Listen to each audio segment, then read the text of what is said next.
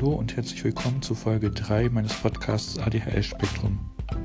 Was man nicht alles macht, wenn der eigene Computer den Geist aufgegeben hat, man noch kein neues Betriebssystem findet und stattdessen das Sprechen in einem Podcast viel leichter ist als das Tippen neuer Blogposts für ADHS Spektrum.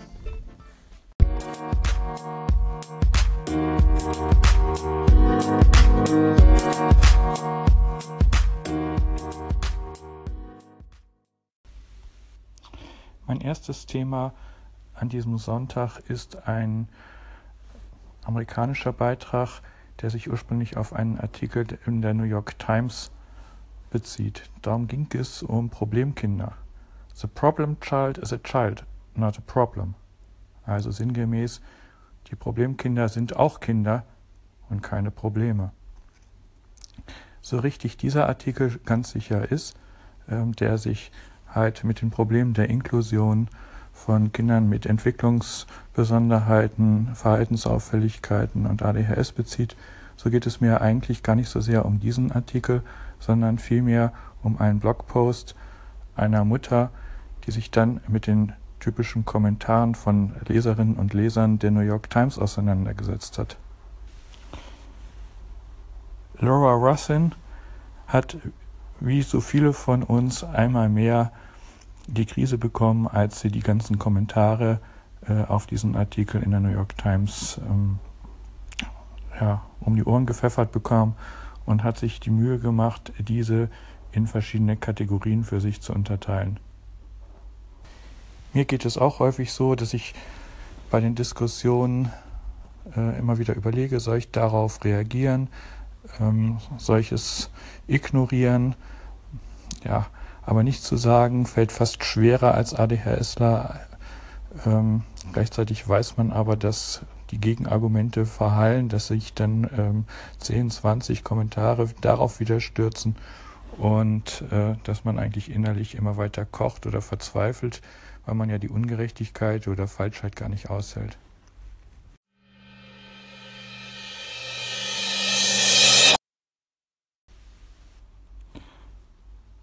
In dem Blogbeitrag fasst die Autorin jetzt diese verschiedenen Kommentare sehr schön treffend zusammen. Nummer eins: Schlechte Kinder stammen von schlechten Eltern. Wahrscheinlich der Klassiker, oder? Das Verhalten des Kindes wird als direkter, als direkte Folge eines Erziehungsfehlers ähm, zurückgeführt. Natürlich trifft's trifft es hier die Alleinerziehenden äh, noch stärker, ist dann ganz klar, die Mutter hat sich nicht richtig um das Kind gekümmert und ähm, die Probleme, die dann in der Schule oder im Kindergarten mit dem Kind entstehen, sind eins zu eins auf Erziehungsfehler zurückzuführen. Da ist es egal, wie viel Elterntrainings die Eltern absolviert haben, dass die Kinder zur Ergotherapie, Logotherapie geschickt werden, dass die Eltern Unmengen an Geld für Fortbildung investiert haben, dass man äh, Homöopathika und alles mögliche andere ausprobiert hat. Die öffentliche Meinung steht. Das Kind ist schlecht, weil die Eltern versagt haben. Typ 2 der Kommentare bezieht sich auf die Frage, wer denn letztendlich in der Schule äh, eine Veränderung herbeiführen sollte. Die meisten Kommentare gehen dann in die Richtung, es ist die Aufgabe der Eltern und nicht der Lehrer, äh, dafür zu sorgen. Ganz klar, Erziehung ist eine Aufgabe der Eltern, nicht der Lehrer. Aber wenn Sohnemann oder Träumerchentochter in der Schule ist, haben wir Eltern leider nur ganz, ganz wenig Zugriff auf diese Zeit. Ist es wirklich zu viel verlangt, wenn in dieser Zeit sich die Lehrer Gedanken darüber machen, was ein Kind mit ADHS oder Autismus kann, beziehungsweise ob das, was verlangt wird, möglicherweise gar nicht geht? Fragezeichen. Ich weiß nicht, wie häufig wir versucht haben, mit Lehrern darüber zu sprechen, dass wir nur dann Hausaufgaben kontrollieren können, wenn diese Hausaufgaben auch im Hausaufgabenheft notiert sind. Es wäre leicht, wenn ein Mitschüler oder der Lehrer kontrollieren würde, ob Sohnemann oder Traumtänzerchen das letztendlich gemacht hat. Ähnliches gilt für die Vorbereitung auf Klassenarbeiten. Ein Diktat wird dann zum ungelernten Diktat, wenn der Schüler es schlicht und ergreifend vergessen hat, dass ein Diktat ansteht. Merkt ihr was? Hier können wir Eltern nur sehr wenig letztendlich machen, wenn die Schule nicht mitwirkt.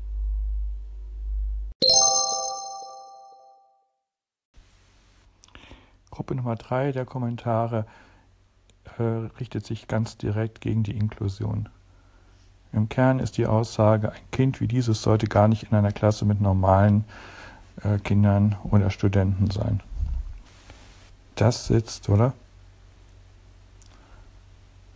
Natürlich kann man irgendwie nachvollziehen, dass es Eltern gibt, die das Beste für ihre ähm, Schüler wollen und die halt sehen, dass ein ADHS-Kind insbesondere mit Störung mit oppositionellem Trotzverhalten oder mit einer Störung des Sozialverhaltens äh, unter anderem ständig andere Mitschüler stört, vielleicht aber auch sogar aggressiv gegenüber Mitschülern und Lehrern ist. Ganz klar, da gehören Konsequenzen gesetzt. Aber grundsätzlich zu sagen, dass Kinder mit ADHS oder Autismus nicht in eine Regelschule können, das geht eindeutig zu weit. Vielmehr müsste doch jedes Kind individuell nach seinen Möglichkeiten, nach seinem Entwicklungsstand gefördert werden. Notfalls mit einer Schulbegleitung beziehungsweise in kleineren Klassen, ähm, die es ja auch in vielen Grundschulen inzwischen gibt. Unser jüngerer Sohn mit einer tiefgreifenden Entwicklungsstörung und Dyspraxie war in der Grundschule in einer entsprechenden Inklusionsklasse. Jetzt auf einer Oberschule äh, sind zwei oder drei Schulbegleiter mit in der Klasse. Ehrlich gesagt glaube ich manchmal, dass es da ein, eher ein Vorteil für die Mitschüler äh, ist, dass die Klasse kleiner ist, beziehungsweise dass mehr Erwachsene in der Klasse sich ähm, auch mal mit individuellen Entwicklungsbesonderheiten beim äh, Rechnen, beim Schreiben, beim Lesen beschäftigen können, als das eine einzige Lehrkraft in einer Klasse könnte. Verändert haben sich aber häufig eben die Klassengrößen und letztendlich auch die allgemeine Lautstärke in den Klassen. Dann zu fordern, dass sozusagen die Indikatorkinder, also Autisten oder ADHSler aus der Klasse ausgeschlossen werden, finde ich eine Frechheit. Die vierte Gruppe von Kommentaren ist in etwa die, das sind einfach schlechte Kinder. Als ob ein Kind morgens aufstehen würde mit dem festen Vorsatz, seine Lehrer oder Mitschüler oder die Eltern zu quälen und zum Wahnsinn zu treiben.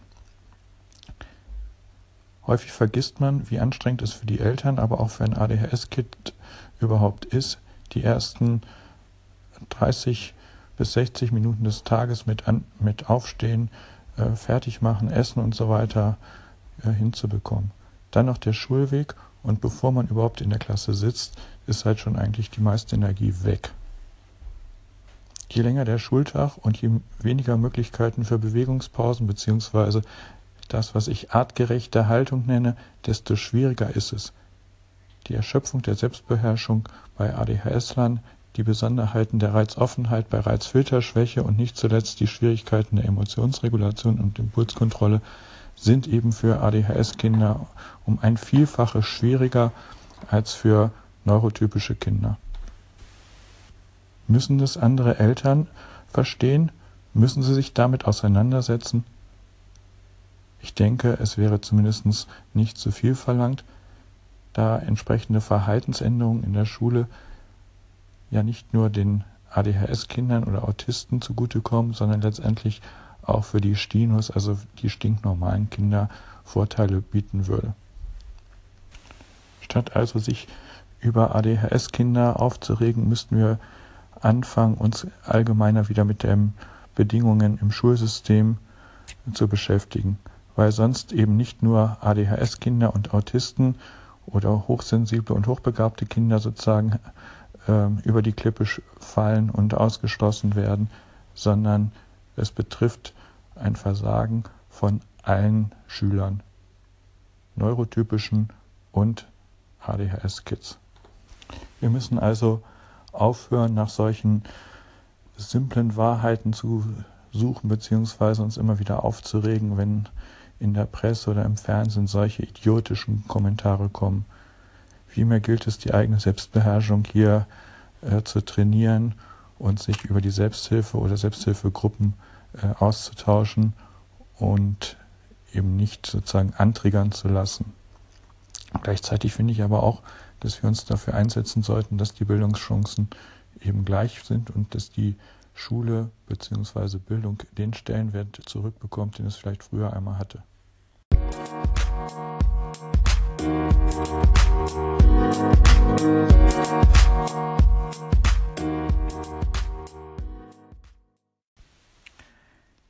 Thema Nummer zwei ist das Thema Reizüberflutung. Einerseits, weil es natürlich noch ein Nachklang vom ADHS-Symposium und dem hervorragenden Vortrag von Heiner Lautenmeier äh, in Münsingen ist. Dann aber auch, weil es mich in der vergangenen Woche bei einem Patienten beschäftigt hat, beziehungsweise jetzt in meiner ADHS-Gruppe auf Facebook Thema war. Eigentlich sollten dort besprochene Themen natürlich äh, in der Gruppe bleiben, aber dieses Thema ist so allgemein von Interesse, dass ich es ähm, im Podcast zur Diskussion bringen möchte.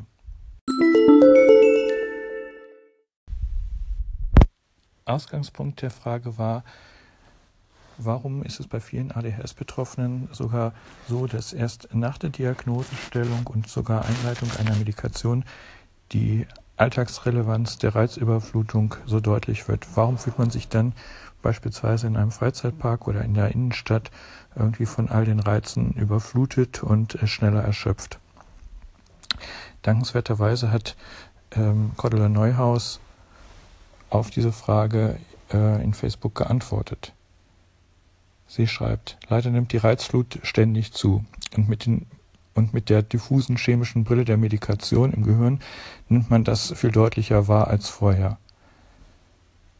Man kann nur versuchen, sich ein bisschen zu schützen. Plätze mit vielen Menschen müssen zwar ab und zu besucht werden, aber schon viele Kinder mit ADHS sagen mir, dass sie lieber nicht in große Supermärkte gehen wollen oder zu lauten Veranstaltungen.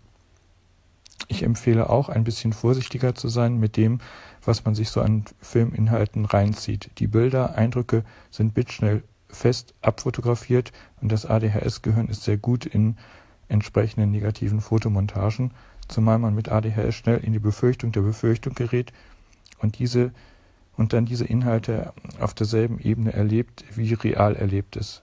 Das macht die Sache nicht einfacher. Außer man weiß das. Mark Twain hat es mal wie folgt formuliert. Ich hatte mein ganzes Leben lang viele Sorgen und Probleme, die wenigsten davon sind eingetreten.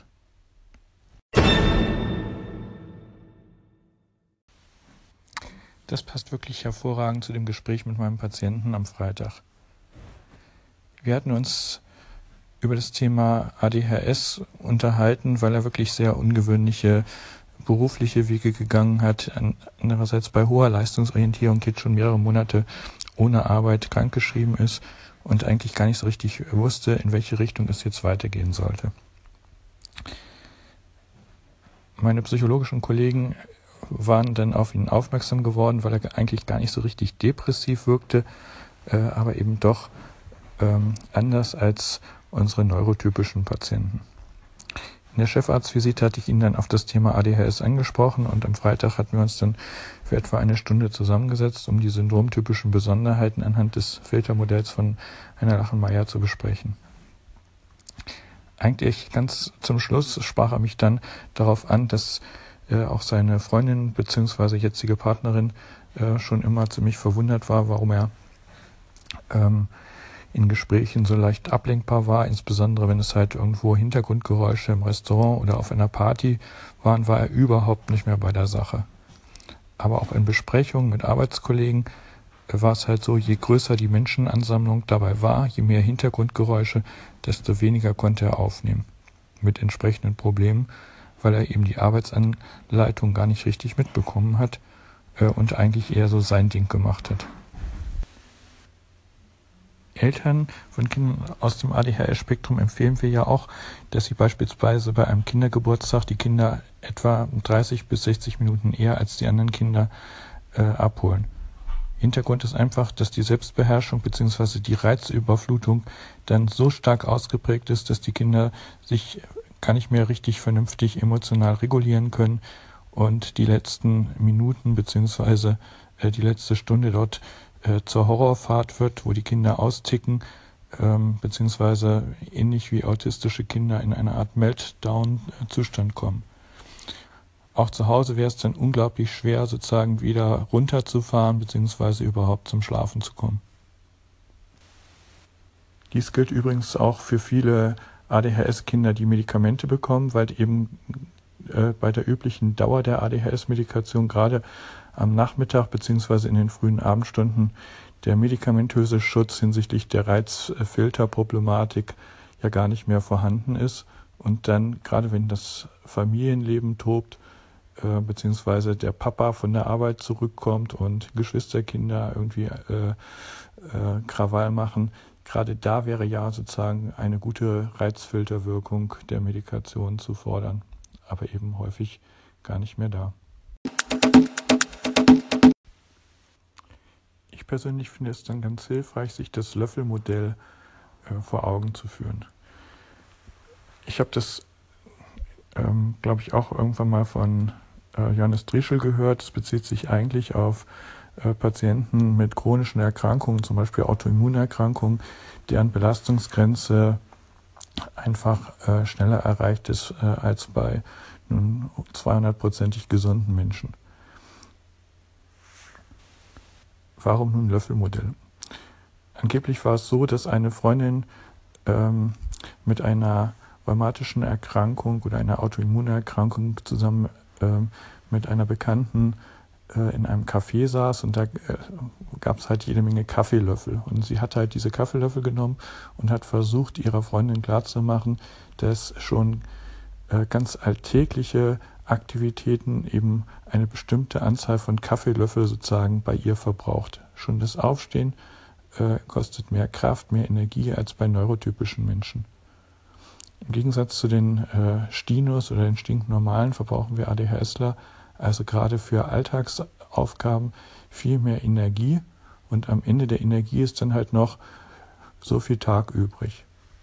Und es gelingt eben nicht so, schnell oder so gut wie bei neurotypischen Menschen die Kaffeelöffel sozusagen zu putzen oder wiederherzustellen äh, und verfügbar zu machen, sondern äh, am Ende äh, fehlt einfach die Energie und wir gehen so eine Art ähm, Dispo auf einem Zeit- oder Energiekonto ein, ähm, was wir aber überhaupt nicht wieder gerade biegen können.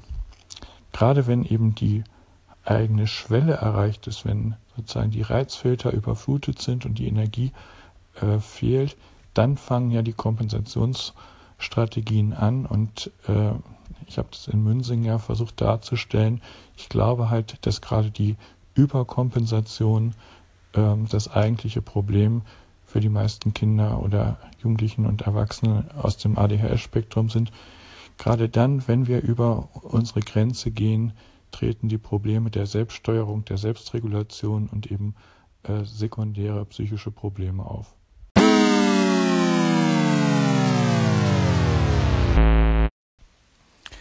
Dazu passt ganz gut eine neue Studie bei 123 Patienten mit chronischen Schmerzen, genauer gesagt Fibromyalgie. In 44 Prozent der Fälle wiesen die nach einem ADHS-Screening deutliche Merkmale einer Aufmerksamkeits- und Hyperaktivitätsstörung auf. Eigentlich ja nichts Neues. Schon Frau Jonna Krause hat vor vielen, vielen Jahren eine entsprechende Untersuchung gemacht und damals mit dem atypischen ähm, Antidepressivum Aurorix, also Muclobemid, ganz gute Ergebnisse gehabt. Sie konnte halt damals zeigen, dass äh, es zu einer sehr, sehr hohen gemeinsamen äh, Auftrittswahrscheinlichkeit der äh, chronischen Schmerzen im Bereich der Muskelansätze bzw. Sehnen äh, bei ADHS-Klienten gekommen ist. Ähm, ich habe im Augenblick auch gerade eine Patientin, die ganz tolle Erfahrungen mit Elvanze bzw. ähm, etwas weniger gut mit Methylphenidat macht und die halt äh, vorher chronisch verspannt bzw. angespannt war, die quasi einen Dauerreizzustand im Bereich ihrer Muskelansätze und Sehnen hatte. Sie beschreibt halt, dass unter der Medikation äh, überhaupt die Körperwahrnehmung ähm, oder so etwas wie sensorische Integration funktioniert. Das hat erstmal dazu geführt, dass sie mehr Schmerzen hatte. Ähm, aber so wie es eben sehr häufig bei meinen Patienten ist, die sagen dann, es fühlt sich echter an. Also das heißt, sie hatte dann echte Schmerzen und mit Hilfe äh, von wirklich ähm, sehr guten Physiotherapeuten in der Klinik äh, hat die Patientin in der Folgezeit halt äh, an der Körperwahrnehmung und an der Regulation des Muskeltonus gearbeitet und gibt jetzt halt an, dass nach äh, weiteren zwei Wochen eine deutliche Schmerzabnahme um etwa 50 bis 60 Prozent auf einer visuellen Analogskala unter der ADHS-Medikation zu verzeichnen ist. Und das erst innerhalb von wenigen Tagen. Ich finde, das ist auf jeden Fall ein Gebiet, was man ähm, in der Berücksichtigung von chronischen Schmerzen, also der so, sogenannten somatoformen Schmerzstörung, ähm, viel stärker berücksichtigen sollte. Äh, allerdings sind viele dieser Patienten äh, eben auf dieses Thema nur schwer anzusprechen.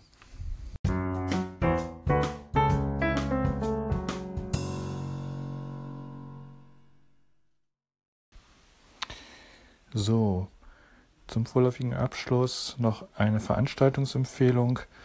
Ähm, bezieht sich auf einen geschätzten Kollegen hier aus der Region, auf, also aus Uelzen, äh, Carsten Dietrich, Kinder- und Jugendarzt mit eigener Praxis hier in Uelzen, hält am 15.11. um 19 Uhr in Helmstedt einen Vortrag, der sich auf die Selbstständigkeitsentwicklung von Kindern und Jugendlichen ins Erwachsenenalter mit einer ADHS-Konstitution bezieht und quasi die Frage stellt, wie man die Kids aus dem Hotel Mama vertreiben kann. Ganz sicher eine sehr spannende und äh, unterhaltsame Veranstaltung. Herr Dietrich äh, versteht es sehr lebensnah, die Besonderheiten äh, darzustellen und es wird mit Sicherheit eine lebhafte Diskussion ähm, geben. Also, wer es sich irgendwie einrichten kann, reserviert den Termin und fahrt einmal zur überaus engagierten äh, ADHS-Selbsthilfegruppe nach Helmstedt und grüßt mir die Familie Lehmann. Das soll es auch schon für Episode 3 gewesen sein. Wer Spaß hat, sich selber an diesem Podcast zu beteiligen, das geht relativ einfach. Ihr müsstet halt äh, die Software Anchor, also A-N-C-H-O-R, äh, für euer Smartphone, entweder äh, iPhones äh, oder eben aus der Android-Welt herunterladen äh, und man kann dann zu meinem Podcast, also von Martin Winkler, sogenannte Call-ins, also eigene Textschnipsel, sage ich mal, in Audioform zur Diskussion beitragen. Ich freue mich drauf, das muss natürlich nicht sein. Genauso äh, freue ich mich über Diskussionsbeiträge ähm, im Blog beziehungsweise in der äh, ADHS-Gruppe ADHS Spektrum. Einen schönen Sonntag beziehungsweise wann immer ihr diesen Podcast hört. Euer Martin.